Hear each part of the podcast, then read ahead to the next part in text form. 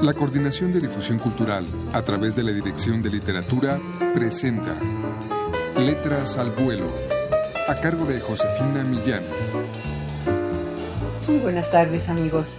El cuento que vamos a escuchar a continuación es de la escritora mexicana Beatriz Espejo y forma parte del disco Voz Viva de México, la colección de la Dirección de Literatura de la UNAM. Escuchemos un fragmento de La Barca de Oro.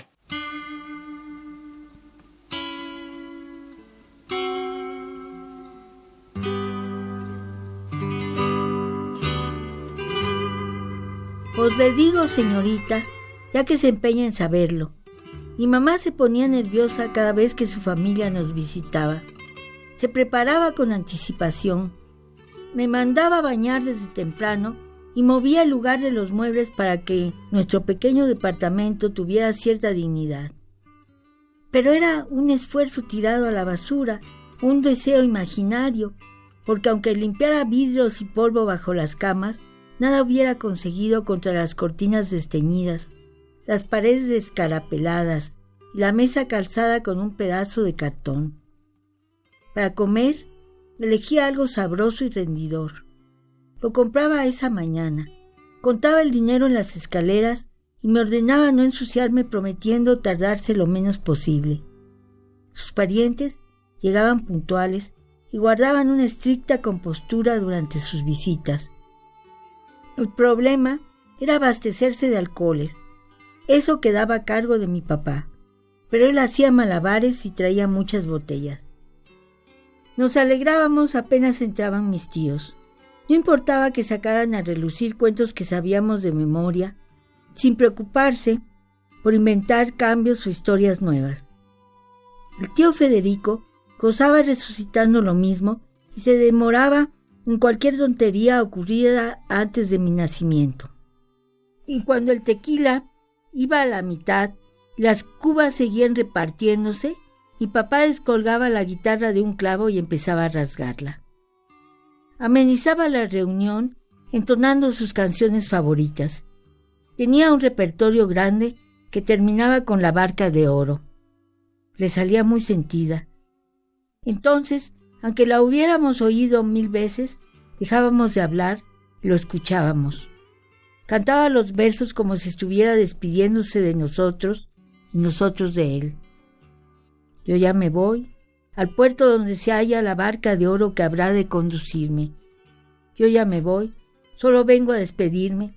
Adiós mujer, adiós para siempre, adiós.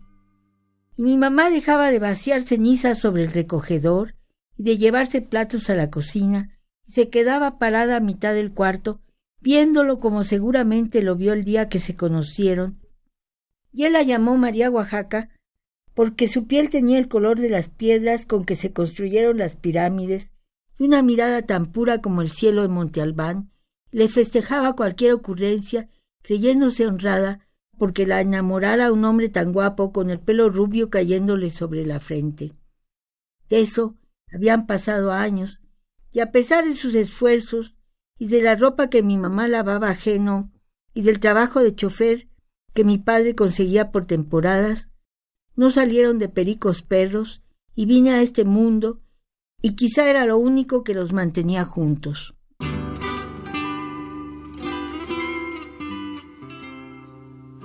Minuciosa y certera, poseedora de un categórico y bien educado don de la palabra, cuentista imprescindible, dice Agustín Monreal en la presentación de este disco, Beatriz Espejo, atraída por los abismos de la condición humana, lleva a cabo en la brevedad de sus historias maniobras inusuales que descubren las profundidades a las que ha descendido para emerger cargada de piedras preciosas.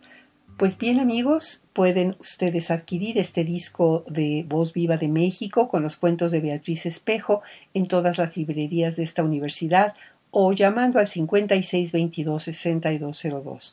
Yo les agradezco como siempre por su atención y me despido. Soy Josefina Millán.